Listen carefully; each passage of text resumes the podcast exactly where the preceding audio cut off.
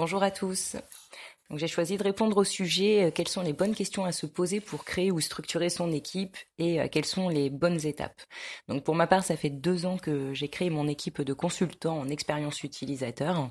Nous sommes aujourd'hui euh, six collaborateurs et c'est vrai que j'ai eu la chance justement de pouvoir tous les recruter. Dans notre métier, il faut savoir qu'on peut distinguer deux types d'expertise qui font appel à des profils, à des personnalités différentes. Donc on va avoir des chercheurs qui vont euh, comprendre de manière fine euh, les, utilisateurs euh, et leur environnement, et puis des designers qui vont concevoir des solutions.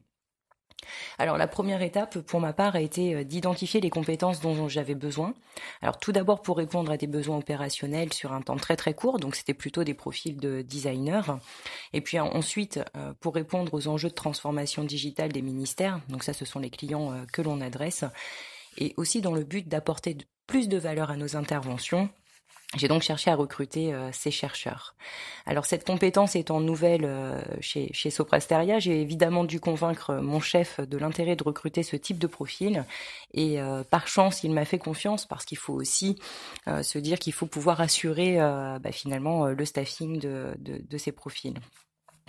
Alors sur ce point, c'est vrai que la complémentarité, c'est aujourd'hui un atout indéniable euh, qui nous permet de, nous diversifier dans nos domaines d'intervention et euh, aussi de mettre l'accent sur le partage des connaissances et le développement de nouvelles compétences au sein de l'équipe. Et ça, c'est un réel levier de, motivation.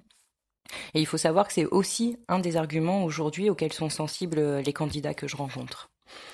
Euh, sur la deuxième étape, pour ma part, ça a été d'identifier le niveau d'expertise des profils et là, effectivement, dès le début, à la création de l'équipe, moi, je me suis plutôt entourée de personnes juniors. Et là, ça a été une erreur de ma part parce que, euh, bah, évidemment, on le sait, ce sont des personnes qui nécessitent d'être accompagnées. On doit pouvoir les faire monter en compétences. On a des contextes clients qui sont très spécifiques. Et là, bah, comme j'intervenais sur euh, plusieurs missions en même temps, euh, le temps m'a manqué. Euh, donc j'aurais dû prendre plus en considération justement le cycle de développement de, mon équipe et, euh, et, également le temps que je pouvais leur accorder à ces nouvelles recrues. Euh, pour ma part, ça s'est même conclu par une rupture de la période d'essai d'un des collaborateurs et donc un, premier échec en tant que, manager.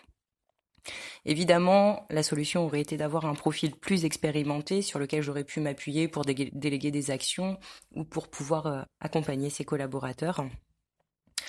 Et euh, je dirais que le troisième point, eh bien, euh, c'est de réussir à faire fonctionner le tout. Euh, il est vraiment important euh, d'apprendre à marcher ensemble, de pouvoir embarquer tout le monde dans un but commun et puis surtout de, de réussir à communiquer ensemble. Euh, comme je vous ai dit, là, les personnes qui nous ont rejoints en tant que chercheurs ont des profils qui sont plus introvertis, plus réfléchis. Et puis de l'autre côté, on a des designers qui vont être plus extravertis et qui vont avoir plus de facilité à, à s'exprimer. Alors effectivement, remis euh, le fait d'apprendre à collaborer ensemble, euh, là il a été aussi nécessaire d'apprendre à communiquer différemment, alors pour que chacun trouve sa place dans l'équipe, mais surtout pour qu'on se comprenne. Il y a quelque temps, on m'avait poussé un outil d'évaluation utilisé en management euh, qu'on appelle les profils DISC. donc ça, c'est l'acronyme dominant, influent, stable et consensueux.